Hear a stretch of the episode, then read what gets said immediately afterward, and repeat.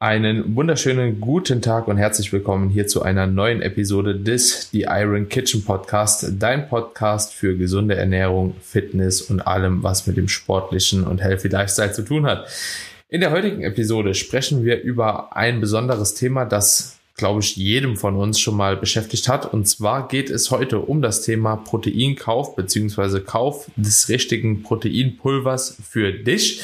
Denn mittlerweile ist der Markt ja doch schon ultra breit gefächert und es gibt so unglaublich viele verschiedene Proteinsorten, dass man schon fast gar keine Ahnung mehr hat als Anwender, welches Protein denn letzten Endes das Beste für dich ist und wo auch so die Unterschiede sind. Und mich würde es freuen, wenn wir hier wirklich so einen kleinen Guide für die Leute erzeugen können, denn das wäre auf jeden Fall auch was gewesen, dass mir ich glaube sogar so die ersten drei bis vier Jahre immer noch weitergeholfen hätte, weil ich sogar so die ersten Jahre immer noch ja nicht so ganz wusste, wo, wann, wie, welches Protein, warum und so weiter und so fort. Also ich bin gespannt, Kamine, was wir heute hier für die Leute zaubern können, aber ich bin mir sicher, dass sie zufrieden nach der Episode rausgehen werden. Das hoffe ich auch, ja. Also lass uns da auf jeden Fall eine coole Folge raushauen und so ein Einkaufsratgeber ist, glaube ich, die passende Beschreibung für das, was wir vorhaben. Ich würde mich auch auf die Hauptproteinpulversorten mit dir also vereinbaren oder was, was sagst du dazu, dass wir Whey behandeln, dass wir Casein behandeln, dass wir auf ein Mehrkomponentenprotein nochmal eingehen, auf ein Isolat. Dann würde ich einfach nochmal so als Sonderform diese Clear-Form nehmen. Also gibt's ja mittlerweile auch von mehreren Herstellern, ob jetzt Isoclear, Moreclear, MyProtein, viele Hersteller haben das ja mittlerweile und ist ja einfach nochmal so eine besondere Form von Isolat, sage ich jetzt mal, und dann aber auch noch mal das ganze Thema vegane Proteinpulver behandeln, sowohl was Einzelproteine angeht, also ob jetzt Erbsenhanf oder Sojaprotein, als auch hier noch mal auf diesen Sonderfall Mehrkomponentenprotein, weil es ja da auch schon wichtige Unterschiede gibt. Und ich würde sagen, wir starten mal mit dem Klassiker, den du in jedem Fitnessstudio auch so an der Theke bekommst, ich würde sagen, das ist so das Standard-Proteinpulver, womit wahrscheinlich auch die meisten angefangen haben. Du wahrscheinlich auch, ich wahrscheinlich auch. Und zwar dem klassischen Whey-Protein. Krass. Ich hätte jetzt gesagt, du sagst äh, Mehrkomponentenprotein. Nee, also. Weißt du warum? Weißt du, warum ich gedacht habe, du sagst Mehrkomponentenprotein? Weil ganz viele an der Theke, ja, also ganz viele Fitnessstudio-Betreiber, die wollen natürlich auch irgendwo ihr, ihre Shakes verkaufen. Ich kenne das auch so früher von den Fitnessstudios mit so einem Mixer, weißt du, und schön Milch auch, weißt du, weil der, der Standardanwender, der kennt ja die Unterschiede gar nicht. Und da gab's bei uns oder bei vielen Studios, in denen ich auch trainieren war, immer ein Mehrkomponentenprotein, weil es ja auch einfach so ein bisschen cremiger wird und besser schmeckt, ne? Und es war war da tatsächlich auch so im Verkauf, weil die Leute das natürlich auch lieber trinken als ein Standard Whey. Deswegen dachte ich jetzt, du kommst bestimmt mit mehr Komponenten rum, aber mit einem Whey anzufangen macht eh mehr Sinn. Ja, und ich gehe davon aus, dass die meisten ihr erstes Proteinpulver entweder online bestellt haben oder in einem äh, Supplement Store sich gekauft haben. Und da bekommst du ja standardmäßig auch Whey empfohlen, zumal man ja auch sagen muss, dass ein Whey-Protein ja auch das günstigste Protein ist. Und Real Talk, viele, die auch in jungen Jahren anfangen zu trainieren, gehen eben eher auf den Preis und ich meine, wir werden jetzt auch drüber reden, aber Whey-Protein ist ja an sich ein sehr gutes Protein, muss man ja auch mal so sagen. Also da hat mir jetzt in dem Sinne keine Einschränkungen oder kein minderwertiges Protein gekauft. Also vielleicht kannst du mal erklären, vielleicht auch mal für den Zuhörer, woraus wird denn Proteinpulver letzten Endes gewonnen? Das ist ja vielleicht auch nochmal ganz interessant, weil ja oft mit dieser Chemiekeule argumentiert wird und viele ja, eben nicht wissen, was ist denn überhaupt die Grundlage für Whey. Ja, die Grundlage für Whey ist Molke, tatsächlich. Wer hätte es gedacht? Ja, also es macht letzten Endes wahrscheinlich nicht einen großen Unterschied, ob ihr jetzt eine Käse konsumiert oder einen Whey konsumiert, wenn ihr es einfach so in die ich will nicht äh, Fresse sagen, wenn ihr so ins Gesicht gedrückt bekommen wollt, ja, Whey ist letzten Endes ein Molkeerzeugnis und dementsprechend könnt ihr euch da auch relativ getrost sein, solange ihr keine starke Laktoseintoleranz habt, dass ihr damit wahrscheinlich auch relativ wenig Probleme bekommt, da Whey-Protein an sich auch sogar ziemlich gut und leicht verdaulich ist, ja. Und in der Regel wird auch Whey-Protein ziemlich schonend hergestellt, ja. Also so, gerade wenn man halt eben hier sagt, okay, diese ganze Chemiekeule, ja, alles ist Chemie, ja So, bei Ibuprofen beschwert sich auch irgendwie keiner, also ne, wenn man Kopfschmerzen hat. Aber das ist natürlich jetzt auch ein doofes Beispiel. Letzten Endes ist wirklich alles irgendwo chemisch verarbeitet. Alleine die ganzen Produkte, die ihr im Supermarkt bekommt, um die einfach auch haltbarer zu machen, sind die auch mit chemischen Prozessen irgendwo versehen, was allerdings auch gar nicht schlimm ist, ne, muss man einfach an der Stelle auch sagen. So, das ist einfach, mittlerweile haben wir so einen Forschungsstand auch, ja, und so gut geprüfte Vorgehensweisen auch bei den ganzen Sachen, dass uns das eigentlich relativ wenig tangieren muss oder sogar eher sollte, meiner Meinung nach. Oder wie stehst du dazu? Ich bin da genau, bei, ich bin da bei dir. Also auch hier für mich interessant gewesen. Ich war vor zwei Wochen in Griechenland äh, bei einer Feta-Produktion und da habe ich mhm. dann auch mal gesehen, woraus Whey gewonnen wird. Ja, also es ist im Prinzip pulverisierte Milch. Punkt. Anders kann ja. man sich sagen. Was halt chemisch dann vielleicht enthalten ist, sind die Aromen, die Geschmäcker und so weiter, ja. Aber dann ist eben auch die Frage, ist das ein Problem? Schauen wir uns auch hier die wissenschaftlichen Daten an, was so auch zugelassene Stoffe angeht. Muss man sagen, nein, ist es nicht. Und ja, also du, du hast schon richtig gesagt, viele Leute kaufen Supermarktprodukte, die hoch verarbeitet sind, wo wesentlich mehr chemische Prozesse und Inhaltsstoffe enthalten sind, die man durchaus als kritisch erachten kann. Und da sagt eben niemand was, weil das eben gesellschaftlich akzeptiert ist. Aber ein Proteinpulver ist jetzt erstmal so, okay, das nimmt der böse Bodybuilder und der nimmt ja, ja. auch Stoff und deswegen, aber ich will das ja, gar nicht weiter ja, vertiefen. Lass uns wirklich aber mal. Ich, ich, ich kann es auch verstehen, ne? Irgendwo, wenn, wenn du halt die, also wie du schon gesagt hast, pulverisierte Milch, es ist halt auch so schwer greifbar. Wie wird der Milch pulverisiert? Ja, äh, gut, nee, an sich ja. nicht, weil wenn's, ne, ich, es wird getrocknet. Schon, aber, aber, ich, ja, es, es ist, es ist halt einfach immer noch wie so dieses gesellschaftliche verankert und alles, was chemisch verarbeitet ist, Chemie ist gleich schlecht. So, Punkt. Aber wie gesagt, ich will mich da gar nicht weiter drauf beziehen, weil da kannst du eine eigene Episode draus machen. Lass uns wirklich mal auf das Kernthema zurückkommen. Ähm, angefangen mit Whey-Protein. Äh, vielleicht auch hier wichtig für die Leute. Also Whey-Protein ist ein sehr hochwertiges Protein äh, mit einer biologischen Wertigkeit von, ich glaube, 128, wenn mich nicht alles täuscht. Also liegt auf jeden Fall über 100 und die Referenz ist ja immer noch das Ei. Das heißt, man könnte jetzt sagen, dass es sogar hochwertiger ist als Ei, das Naturprodukt schlechthin. Aber darauf will ich mich gar nicht allzu sehr beziehen viel wichtiger ist einfach für euch da draußen zu verstehen, dass Whey zu den leicht verdaulichen, zu den schnell verdaulichen Proteinen gehört. Dementsprechend ist das auch ein Eiweißpulver, was an sich zu jedem Zeitpunkt Sinn macht, speziell um das Training herum, um den Körper eben schnell mit Eiweiß zu versorgen. Wäre jetzt aber wiederum zum Beispiel kein Protein, was ich klassisch jemandem empfehlen würde, der sagt, ich suche was als Zwischenmahlzeit, was mich halt auch gut und lange sättigt, weil Whey von der Konsistenz her eher flüssig wird. Ja? ja, ich glaube, dass ich glaube, viel mehr muss man zu Whey gar nicht sagen. Es ist ein hochwertiges Eiweiß, was alle essentiellen Aminosäuren enthält, wie alle tierischen ähm, Eiweiße. Das werden wir dann später nochmal bei den veganen Produkten thematisieren. Aber ich finde gerade dieser Punkt so als Zwischenmahlzeit. Lass uns da doch vielleicht mal auf das Thema Casein eingehen, bevor wir da auf mehr Komponenten eingehen. Oder willst du noch mal was zum Whey sagen? Ich, ich würde noch mal gerade was zu Whey sagen und dann würde ich auch ganz gerne so die Überleitung eigentlich direkt zu einem Isolat machen, weil sich das eigentlich relativ gut verbinden lässt. Also wenn man halt eben die Gegenüberstellung hat von einem Whey und einem Whey-Isolat seht ihr ganz oft, ja, wenn ihr irgendwo einkaufen geht, es gibt immer zwei Produkte. Einmal ein normales Whey und einmal ein Isolat. Das ist eigentlich so der Standard. So, und bei Whey ist es grundsätzlich so, dass das Whey gewonnen wird, beziehungsweise dass ein Whey-Produkt oftmals besteht aus einem Whey-Konzentrat und auch einem Whey-Isolat. Es gibt sogar Hersteller, die haben halt eben die Isolatform ähm, relativ stark verfeinert und eine reine Konzentratform. Ja, also mhm. so, die haben nochmal Isolat, normales Whey und Konzentrat und das macht natürlich ja, keine Ahnung, das Ganze super komplex und jeder fragt sich so, wie kommt das überhaupt zustande? Und letzten Endes, wenn man da die Unterteilung machen will, wenn ihr irgendwo lest, Whey Konzentrat, dann ist das letzten Endes die etwas ja, die, die, die billigere Form kann man eigentlich sagen. Die hat vielleicht ein etwas schlechteres Aminosäurenprofil auf die Dichte gesehen, aber grundsätzlich ist es kein schlechteres Produkt. Und das ist jetzt ganz, ganz wichtig. Das, der Unterschied bei einem Isolat ist, dass letzten Endes durch weitere Filtrungsprozesse von diesem Whey-Konzentrat letzten Endes einfach Kohlenhydrate, ja, auch die Laktose und auch Fett einfach weiter rausgefiltert werden, wodurch dann letzten Endes das Aminosäurenprofil automatisch auf die Menge ja auch irgendwo steigt. Ne? Also wenn ihr quasi 100 Gramm von dem konsumiert, also vom Isolat, habt ihr meistens irgendwas um die 90 Prozent Proteininhalt und wenn ihr ein Konzentrat konsumiert, habt ihr meistens etwas mehr Fett und etwas mehr Laktose auch drin, was für viele eigentlich gar kein Problem ist und letzten Endes dahingehend auch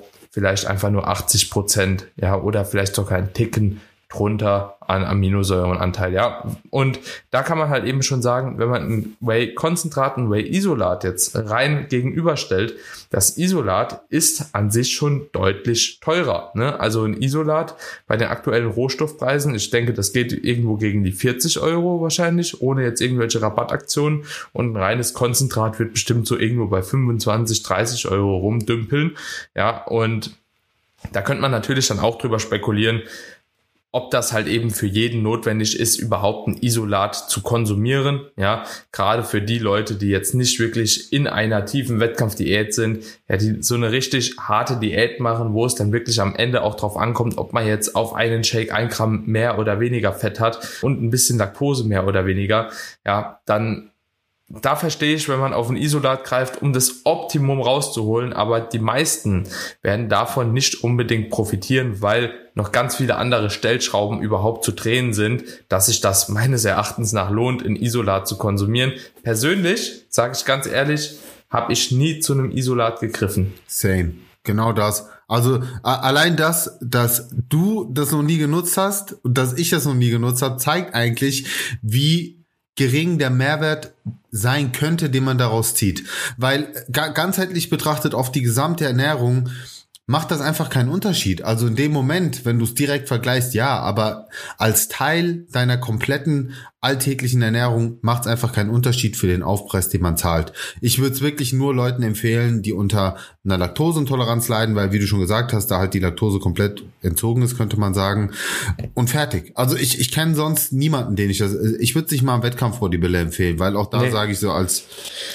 Man muss ja auch sagen, Isolat schmeckt auch etwas deutlich weniger intensiv als normales Whey und mhm.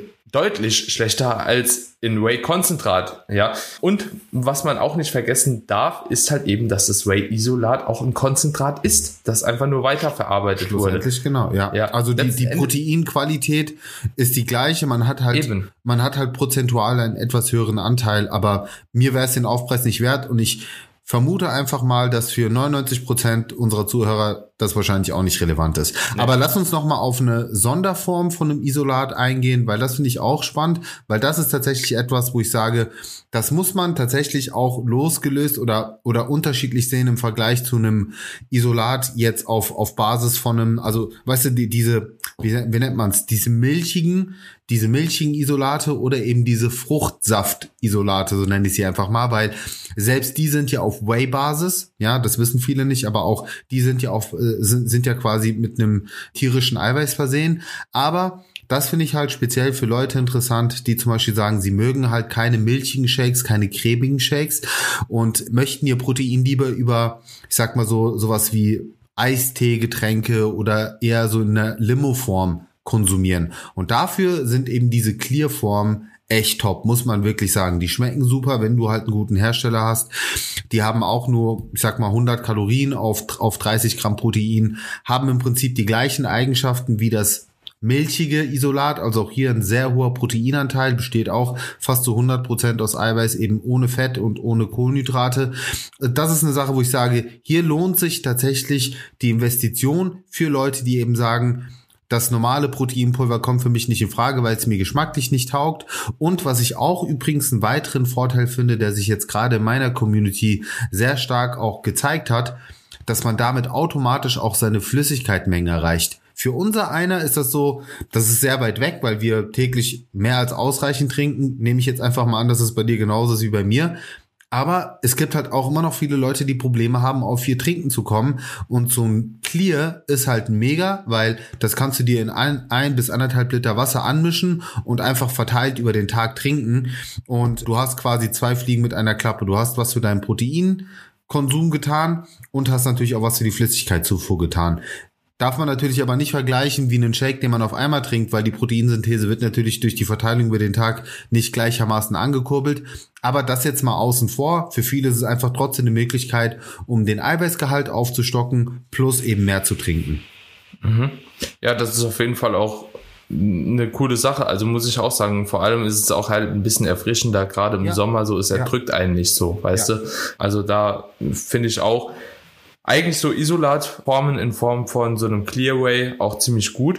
Aber auch da gibt's ja teilweise auch nochmal Unterschiede, ne? Also so im Hinblick auf so Aminosäurenprofil und ich glaube, das ist dann halt auch einfach so das Herstellungsverfahren wahrscheinlich. Ne? Aber gar nicht so großartig. Also auch da muss man vom Hersteller zu Hersteller sagen, sind die Unterschiede gar nicht mehr so großartig. Was ein deutlicher Unterschied ist, ist der Geschmack. Also da merkst du ganz, ganz krasse Unterschiede zwischen mhm. echt leckeren Isolaten und weniger guten. Aber Geschmackspräferenz ist ja auch nichts, worüber wir hier diskutieren können, weil jeder hat seinen eigenen Geschmack und muss da für sich das Beste finden. Da lohnt es sich auf jeden Fall, sich mal ein bisschen in den Foren durchzulesen. Was man auf jeden Fall auch noch sagen kann bei diesen Clearways ist äh, so, dass also bei vielen zumindest, ja, dass der Laktoseanteil so gering ist, dass es sogar als laktosefrei deklariert werden kann, ja, glaube ich. Ne? Ja, genau. Das ist ziemlich krass. Also so, es ist zwar in Restbestand Laktose drin, aber wie gesagt, er ist halt so super gering, dass es eigentlich ich aber ist bei Gluten doch genauso. Also du darfst ja auch ja, Gluten ja, ja. in Gluten, also einen gewissen Teil Gluten in glutenfreien Lebensmitteln drin haben. Also da gibt's ja ganz klare Lebensmittelverordnungsgesetze. Ist halt nicht so cool für Leute, die unter Zöliakie leiden, ja, weil da, da reichen ja bereits Spuren. Aber genau, das sind halt die gesetzlichen. Aber jemand, der unter Zöliakie leidet, der weiß das auch. Aber komm, lass uns mal auf, die, lass uns mal auf das nächste gehen, nämlich auf Mehrkomponentenprotein, bevor wir dann auf ein Casein gehen. Bei Mehrkomponentenprotein ist es im Grunde so, wie der Name bereits vermuten lässt, dass wir wir hier über ein Protein sprechen, was eben mehrere Proteinsorten miteinander kombiniert. Meistens ein Konzentrat, ein Isolat äh, und ein Caseinanteil, der enthalten ist. Das so, sag ich mal, das, das klassische. Ja, weniger so auf, Ei kommt auch manchmal noch. Genau, manchmal ist noch Eiprotein mit drinne. Aber da findet ihr unterschiedliche Formen. Der, der Vorteil von einem Mehrkomponentenprotein den sehe ich vor allen Dingen darin, dass du im Prinzip das Beste aus beiden hast. Du hast zum einen eben durch durch den meist höheren Whey-Anteil, also Whey-Konzentratanteil, ein schnell verdauliches, leicht verdauliches Eiweiß, hast aber durch den Mehrkomponentenanteil, wo meist eben auch eine Caseinkomponente oder ein Eiprotein enthalten ist, auch ein langsam verdauliches Protein mit drin, was sich eben auch länger sättigt und was beides zusammen auch eine cremigere Konsistenz ergibt. Und das sind alles Dinge, die am Ende natürlich trotzdem eine sehr hohe biologische Wertigkeit haben. Also da gibt es jetzt keinen großen Unterschied, aber vor allen Dingen ähm, das Thema Sättigung natürlich nochmal besser unterstützen, weil cremigere Konsistenz und längere Verdauung und eine längere Versorgung mit Protein ist eben geeigneter, um das theoretisch auch als eine Mahlzeitenersatz zu nutzen. Oder, finde ich, ist auch ein gutes Allrounder-Protein für Leute, die jetzt sagen, okay, ich bin jetzt kein klassischer, ich trinke nach dem Training meinen Shake-Typ, sondern ich will mir einfach die Option offen halten, das mal als Zwischenmahlzeit zu nehmen oder auch mal als Post-Workout-Shake oder als Pre-Workout-Shake oder auch mal als mein, ich sag jetzt mal, gute Nacht-Protein vorm Schlafen gehen. Ist einfach so ein, so ein guter Allrounder, der auch, finde ich, vom Preis-Leistungs-Verhältnis gut angesiedelt ist. Also ich finde ehrlich gesagt auch, dass ein Mehrkomponentenprotein oftmals die, die beste Wahl für Leute ist, die, die wirklich äh, das meiste aus einem Proteinpulver rausziehen und kochen und backen und wollte ich gerade sagen, das ja. ist nämlich noch eine, das habe ich gar nicht erwähnt, das ist nämlich tatsächlich auch mein Einsatzgebiet, weswegen ich das am liebsten empfehle, weil ich vorher nur mit Whey-Protein gearbeitet habe und da nie die gleichen gleich guten Erfahrungen gesammelt habe wie jetzt mit einem Mehrkomponentenprotein, was ich nutze, was vor allen Dingen aber auch an dem Caseinanteil liegt. Das muss man sagen, mhm. weil gerade diese Caseinkomponente bringt mitunter die besten Backeigenschaften mit sich. Und bei der Casein-Komponente ist es halt eben tatsächlich auch so, bei Mehrkomponentenprotein, viele haben auch natürlich wegen Geschmack halt ne, den höchsten Caseinanteil. Also ich glaube, der liegt immer über 50 Prozent bei den meisten Mehrkomponentenproteinen. Also das wird auch deklariert, das findet ihr meistens auf der Webseiten von den Herstellern und der Produktinformationen, aber oftmals ist das sehr hoch. Ich bin ein Fan davon, tatsächlich auch wenn ich sowas genutzt habe in der Vergangenheit, ich habe auch oftmals einfach ein Casein gehabt und ich habe in Whey gehabt und habe die beiden immer gemischt, halb halb, weil ich also auch so in diesem Ei-Protein jetzt nicht unbedingt auch den Ultra-Mehrwert gesehen habe und dann kann man sich das natürlich je nach Anwendungszweck auch einfach so ein bisschen selbst optimieren. So hat man halt eben auch beispielsweise die Möglichkeit, den Whey-Anteil einfach selbst ein bisschen hoch zu regulieren, wenn man halt eben sagt, okay, man möchte, dass das halt eben teilweise ein bisschen schneller halt ja auch ins System gelangt, sage ich jetzt mal, ne, dass man halt eben auch eine, eine schnelle Lieferung quasi von Aminosäuren hat äh, durch das Whey-Protein, wohingegen halt Casein halt eher ziemlich lang verdaulich ist und so hat man das Beste aus beiden Welten auch irgendwo kombiniert. Aber das kann jeder natürlich machen, wie er will. Letzten Endes äh, müssen wir realistisch bleiben. Unterm Strich macht's weniger einen Unterschied, als man wahrscheinlich letzten ja. Endes denken würde und als die Supplement-Hersteller euch auch verkaufen, verkaufen. Genau, aber das ist was meine Person betrifft, du kannst ja da, da gerne auch mal deine Meinung zu sagen, das Protein, was ich einem Einsteiger empfehlen würde. Als guten, als gutes Allrounder Einsteigerprodukt, was Preis-Leistung, was Qualität und was Einsatzmöglichkeiten angeht. Definitiv. Vor allem für Leute halt, wie gesagt, die halt gern mit Porridge oder so arbeiten, bietet genau. sich das halt eben sehr, sehr gut an. Und Leute, die halt eben lieber zu Shakes greifen, da würde ich halt ein Whey oder ein Isolat, also so ein Fruchtisolat, mhm. Clear, wie auch immer man das bezeichnen möchte, dann empfehlen. Also, ja, wenn ihr der Shake-Typ seid, und halt eben auch das Dickflüssige nicht mögt, es gibt ja auch relativ viele, dann eher in Whey, ansonsten mehr Komponenten Protein. Ja. Lass uns auch nochmal auf Casein kurz zu sprechen kommen. Ich glaube, da müssen wir jetzt keinen Riesenfass aufmachen, aber dass ja. wir das zumindest auch nochmal mit drinne haben. Wobei ich sagen muss, ich glaube, dass die wenigsten Hersteller heutzutage noch überhaupt ein reines Casein verkaufen. Aber trotzdem möchte ich das gerne einfach hier thematisiert haben, bevor wir dann auf die veganen Proteine übergehen. Also beim Casein handelt es sich im Prinzip um das ich will nicht sagen Gegenteil vom Whey-Protein, aber das so der, man könnte sagen, so eine, so eine Art Gegenspieler. Dort haben, während wir beim Whey eben wirklich diese schnell verdaulich und äh, schnell verfügbaren Proteine haben, haben wir beim Casein genau das Gegenteil dessen, nämlich langsam verdauliche und auch, ich sag mal, länger verfügbare Proteine. Deswegen wurde Casein früher ganz gerne verkauft als gute Nachtprotein oder als Schlafprotein. Viele Bodybuilder haben das dann eben vor dem Schlafengehen konsumiert, weil das eben den Körper langanhaltend mit Eiweiß versorgt, quasi über diese acht, sieben Stunden Schlaf, die man dann hat. Irgendwann hat man dann gecheckt, okay, im Prinzip hat ein Magerquark oder ein Körniger Frischkäse oder Milchprodukt im Allgemeinen, sowas, was so in diese Richtung geht, grundsätzlich auch einen sehr hohen Caseinanteil und es ist halt wesentlich günstiger, weil Casein zählt auch zu den eher teureren Proteinen, die zwar super fluffy werden, super cremig, aber auch vielen nicht zusagt, weil sie schon sehr, sehr cremig werden können, vor allen Dingen, wenn du es halt auch aufschlägst, da kriegst du fast schon so ein Protein-Fluff hin, mhm. aber auch da das ja einfach mal gehört habt, was ist Casein und ja, wie, wie könnte man das theoretisch einsetzen, wenn man zu viel Geld hat? Ja, ja, ja, ist, ist, ist eine gute Sache. Also grundsätzlich, Kamine, muss ich auch sagen, so ich finde das auch gar nicht so ultra weit hergeholt, dass man jetzt sagt, okay, wenn man halt eben am Abend auch nicht mehr viel isst, ja, also keine Ahnung, beispielsweise bei mir, ich esse eine Mahlzeit abends, genauso wie du, wahrscheinlich viel Gemüse, eine Kohlenhydratquelle, eine Fleisch- oder eine Proteinquelle. So, das Ganze kommt im Magen zusammen und wird erstmal irgendwie ja. verdaut, muss ja. auseinandergebaut werden, muss zersetzt werden. Das wird lange verdaut und du wirst wahrscheinlich von der Mahlzeit, egal ob da jetzt ein Casein drin ist oder eben nicht, länger das Ganze verarbeiten, ja, als einen normalen Casein-Shake. Wenn man aber jetzt so ist, dass man sagt, okay, man isst halt eben einen Großteil irgendwie über den Tag, gibt's ja auch Leute, dann finde ich es eigentlich gar nicht mal so äh, unberechtigt, wenn man dann halt eben sagt, okay, als letzte Mahlzeit haue ich mir dann halt eben statt ein Whey rein, ja, haue ich mir dann halt Casein rein. Kann man machen, ob das wirklich einen großen Benefit ist, also die Datenlage sagt ja eher nein, ne?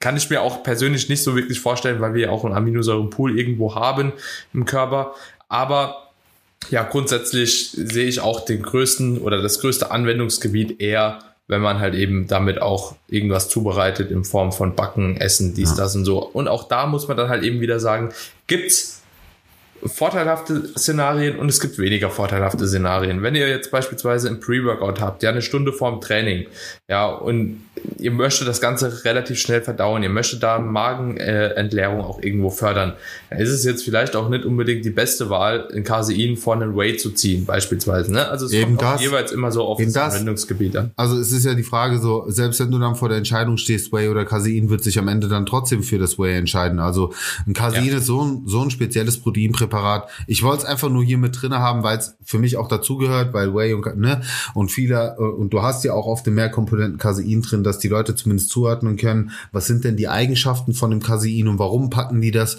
ähm, überhaupt in eine Mehrkomponentenprotein mit rein, weil es auch gewisse Vorzüge hat, aber allein für sich eben nicht die Eigenschaften, die wir uns äh, wünschen, um einfach ein gutes Allrounder-Protein zu haben. Aber ich glaube, damit ja. Äh, eine Sache vielleicht noch. Es gibt ja auch dieses Micellar-Casein, ne? Das steht ja auch des Öfteren mal drauf. Vielleicht auch einfach nur, dass die Leute das mal gehört haben. Ein Casein ist auch, wenn das verkauft wird, oftmals nicht nur ein reines Casein, sondern da ist auch ein bisschen Weight drin. also, genau. das, das ist auch wieder so, wo ich dann halt denke, so, ja gut, bisschen dann, äh, ja, also, ihr, ihr seht schon, man, wenn man sich da nicht wirklich mal mit der Thematik beschäftigt hat, so dann tappt man auch in die eine oder andere Falle ab und zu mal rein, ne, und denkt, okay, jetzt hat man hier das Ultra-Produkt, das halt eben super isoliert und spezifisch ist, aber letzten Endes, ja, unserem Körper wird es wahrscheinlich egal sein am Ende des Tages. Am Ende des ja. Tages wahrscheinlich. Aber wo es äh, tatsächlich größere, größere Unterschiede gibt, ist halt wirklich äh, zu diesen ganzen pflanzlichen Proteinen. Also ja, da, das muss man halt. Rein. Ja, ja, also das würde ich schon sagen. Da will ich auch das Ganze in zwei gliedern, relativ kurz gefasst, um den Leuten nochmal das Thema biologische Wertigkeit vor Augen zu führen. Wo, also was bedeutet die biologische Wertigkeit? Wir haben da auch eine eigene Episode dazu schon gedreht. Im Grunde genommen besagt das nur, wie effektiv unser Körper die Proteine als Baustein bei uns einlagern kann in der Muskulatur. Ganz vereinfacht ausgedrückt. Bedeutet, haben wir eine hohe biologische Wertigkeit, kann eben das Protein sehr effizient eingelagert und genutzt werden, haben wir eine niedrigere biologische Wertigkeit. Ich sag mal, alles, was so, was so unter 100 ist, 100 ist so die Referenz, kann man sagen, umso, umso weiter runter das geht, umso schlechter ist im Prinzip die Proteinqualität und die Verwertung des Körpers.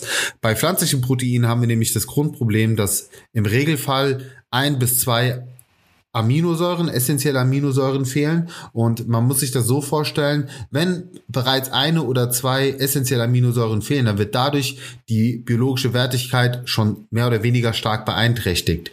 Das Problem kann man sehr einfach aushebeln, indem man dann eben über eine Mehrkomponentenprotein arbeitet, aber was ich damit eigentlich zum Ausdruck bringen will, mich dann eher zu distanzieren von zum Beispiel einem reinen Hanfprotein oder einem reinen Erbsenprotein oder einem reinen Sonnenblumenkernprotein, weil da habt ihr im Regelfall einfach nicht die gleichwertige biologische Wertigkeit. Ausnahmefall ist Sojaprotein. Sojaprotein gehört unter den pflanzlichen zu den mitunter hochwertigsten, wenn, wenn es nicht sogar das hochwertigste oder? Pflanzliche, äh, pflanzliche Eiweiß. Also auf, ich glaube, auf Basis Erbsenprotein ist auch ziemlich stark. Also nicht so stark wie so, das weiß ich. Also Erbsenprotein ist nicht so stark wie Soja. Okay.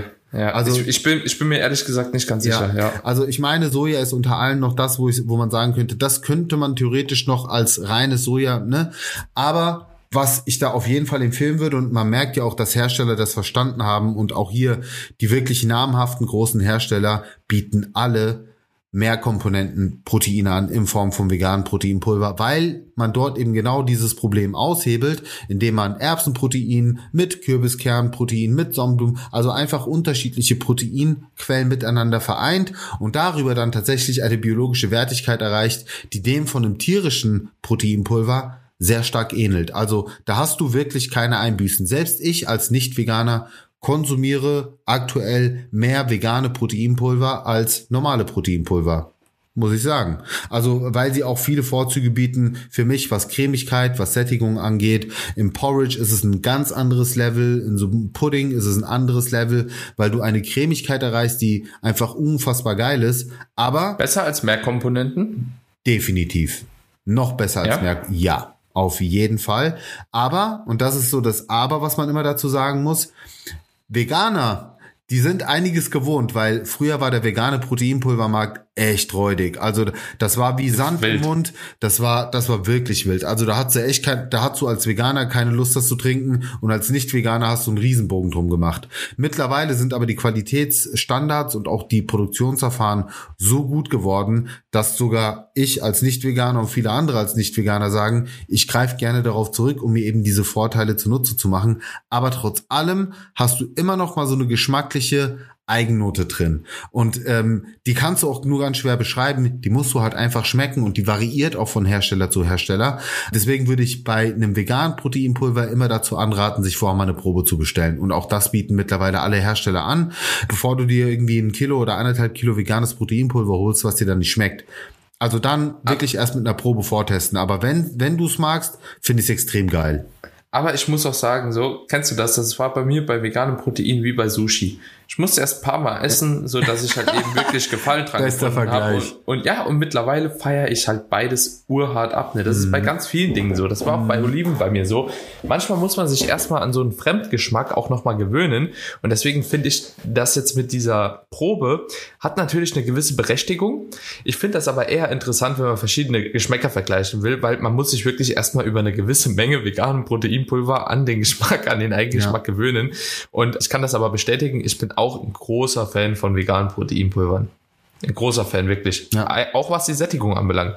Ja, ja also ist ja. auch nochmal so ein Faktor, veganes Protein sättigt deutlich länger als Molke. Deutlich länger. Also mich auf jeden Fall. Ich nutze es, äh, wie gesagt, ich nutze es, würde ich sagen, so zu 80 Prozent. Das einzige Einsatzgebiet, wo ich auf ein, also Whey-Protein zurückgreife oder mehr Komponenten in dem Falle, ist, wenn ich was backe, zum Beispiel Kuchen, Muffins und so, weil es schon ganz andere Backeigenschaften hat. Die Fluffy, diese Genau, genau. Ja. Veganes Gebäck setzt sich immer. Das wird eher so fudgy, teigig, was auch lecker sein kann bei Für einigen Cookies Sachen. und so genau, bestimmt, ne? Genau, aber für, für Kuchen oder alles, was so fluffig oder auch Pancakes, sowas in der Richtung, alles, was schön fluffig, luftig werden soll, kriegst du halt mit dem Vegan nicht hin. Punkt. Das ist Fakt, ja.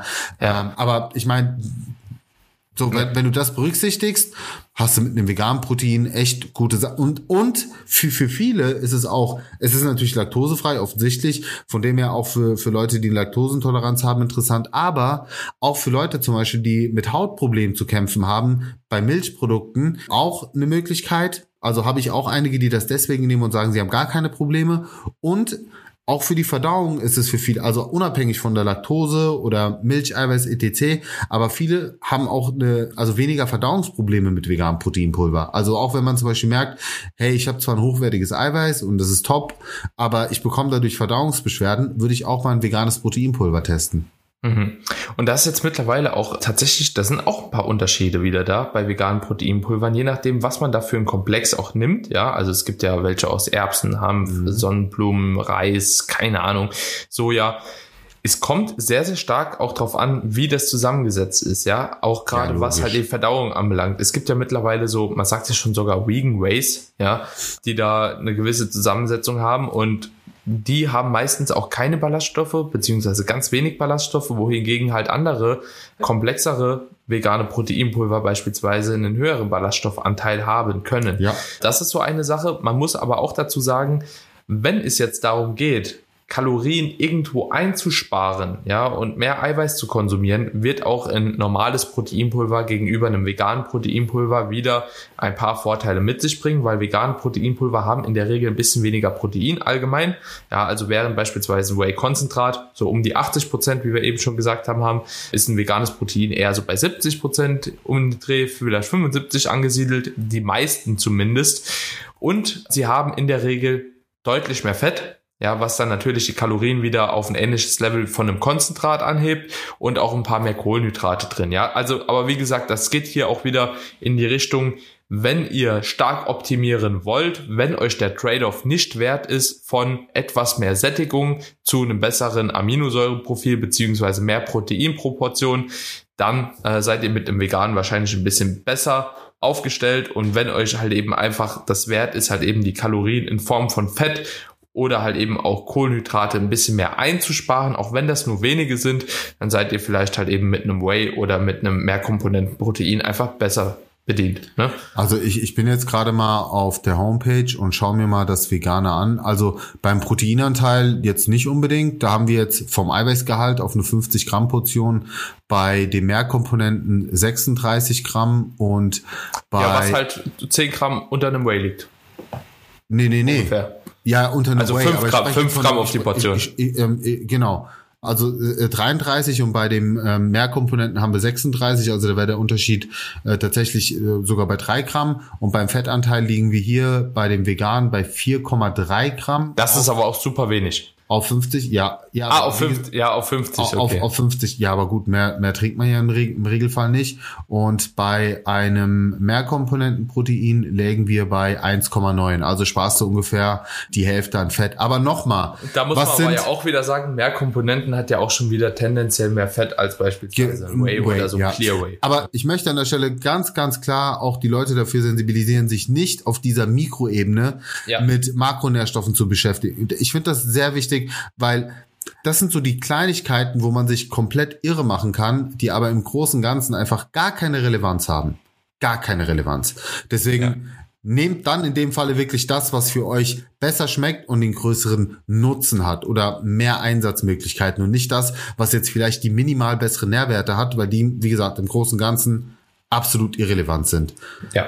So, ich würde sagen, gesagt, ich habe mich auch am Ende erst von der Prep damit beschäftigt. Ja, also so, wo es dann relevant wird, wenn die Kalorien irgendwann so niedrig werden, so, genau. Prep. Ja, ja. Ganz, ganz, Deswegen- ganz, ganz deswegen- krasser Ausnahmefall. Wettkampf Bodybuilding, Prep ist einfach so eine Ausnahmesituation, Ja, dass man sie, weißt du, da, deswegen, ich finde, das ist so ein Thema, was ähm, bei bei die Iron Kitchen Podcast so so einen geringen Platz hat, bei dir wiederum einen so großen Platz, weil du genau Ja. diese Leute damit ansprichst, die sich auch damit beschäftigen müssen, Ja. ab einem gewissen Ja. Punkt müssen, ja, weil es einfach, weil es da um Feinjustierung geht. Aber ich würde sagen für unseren Zuhörer auch da Bitte schickt uns gerne mal Feedback, auch über Instagram, ob ihr euch auch für das Wettkampf-Bodybuilding an sich interessiert oder ob ihr eher euch in dem Mainstream ambitionierte Kraftsportler, Sportler seht, ist für uns sicherlich auch mal interessant zu wissen, wer ist denn eigentlich so unsere Kernzielgruppe. Aber mein Bauchgefühl sagt mir tatsächlich, dass das eher so Leute sind wie, wie ich, sage ich mal. Ich bin auch schon ambitioniert, aber bei weitem nicht so wie du.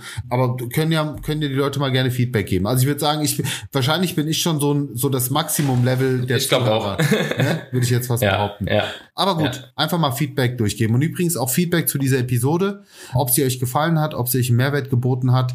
Ich glaube, wir haben hier die wichtigsten Punkte angesprochen, die wichtigsten Proteinpulver, die bekanntesten Proteinpulver für euch thematisiert. Hoffentlich soweit verständlich, dass ihr bei der nächsten Kaufentscheidung auch die für euch richtige Kaufentscheidung treffen könnt, ohne euch da irgendwas verleiten zu lassen oder von einem motivierten Supplement-Verkäufer was unterjubeln zu lassen, um es ganz böse zu sagen. Also wir haben alle schon Fehlkäufe gehabt, deswegen, deswegen klären wir euch ja hier auf, dass ihr das Ganze eben als mündige Verbraucher selbst entscheiden könnt. Und äh, eine Bewertung hier auf dem Podcast wäre natürlich mega nice und ein super geiler Support sind auch wieder einige reingekommen und auch dafür ein Dankeschön. Und ansonsten, falls ihr Interesse habt, gecoacht zu werden, dann schreibt Daniel oder mich gerne an. Dann vermitteln wir euch an Andrea, die für uns die Coachings übernimmt und jetzt auch wieder einige Plätze frei hat. Und äh, alles weitere besprecht ihr dann auch mit ihr, weil ich häufig die Preisabfrage bekomme und so weiter. Das müsst ihr bitte mit ihr besprechen. Es gibt da nicht wirklich Standardpreise. Das hängt auch immer ein Stück weit von dem Paket ab, was ihr haben möchtet. Also das Betreuungsmodell variiert natürlich. Das ist ja auch das Personal Training. Es ist persönlich, individuell auf euch zugeschnitten. Ja, gerade auch was die Zielgruppe anbelangt. Eben. Ja, definitiv. Carmine, geile Episode, hat Bock gemacht, hat wirklich richtig Sehr. Spaß gemacht. Sehr. Dafür, dass wir sie spontan entschieden haben, sehr. Ja, definitiv. Also gut, meine Freunde, wir hören uns in der nächsten Episode wieder. Bis dahin, noch einen schönen Sommer, genießt das Wetter. Ciao, ciao. Macht's gut, Freunde.